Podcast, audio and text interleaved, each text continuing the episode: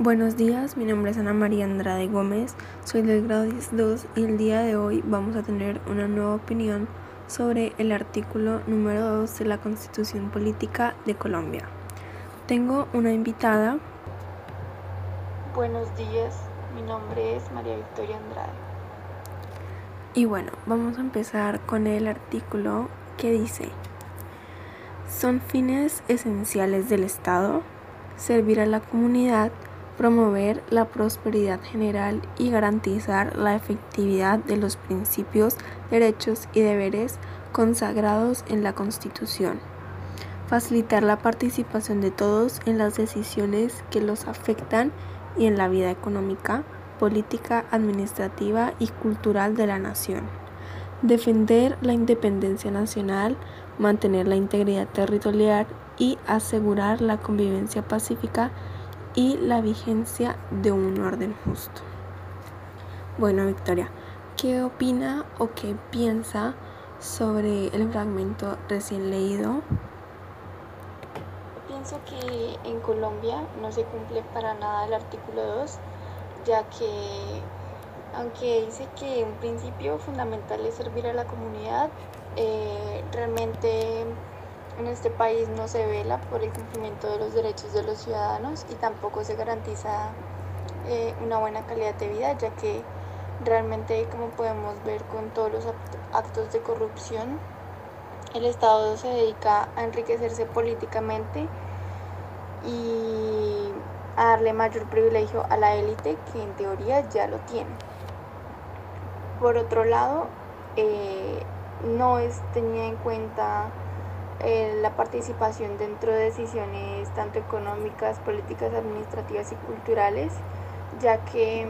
aunque sí se tienen unos representantes que nosotros elegimos, eh, estos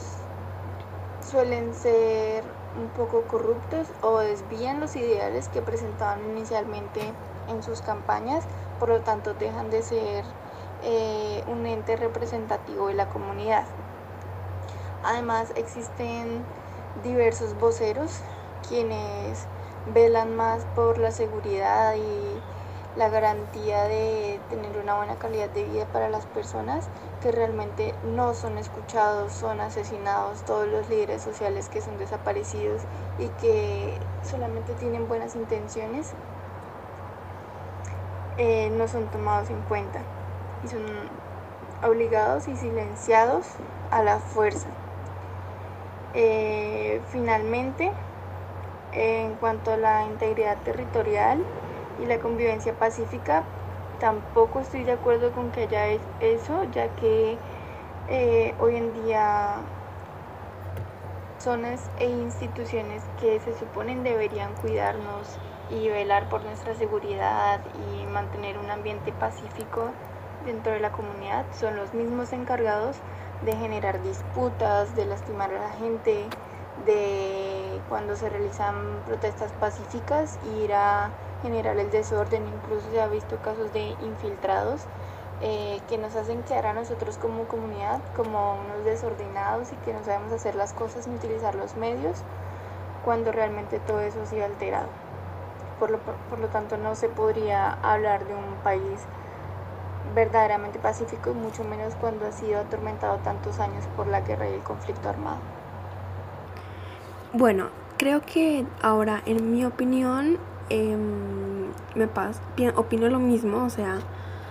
siento que el Estado normalmente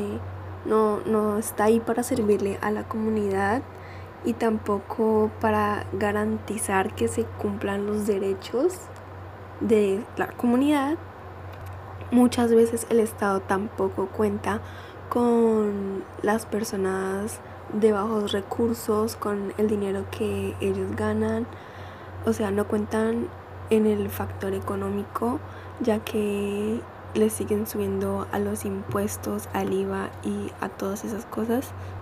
sin realmente darse cuenta que los que se benefician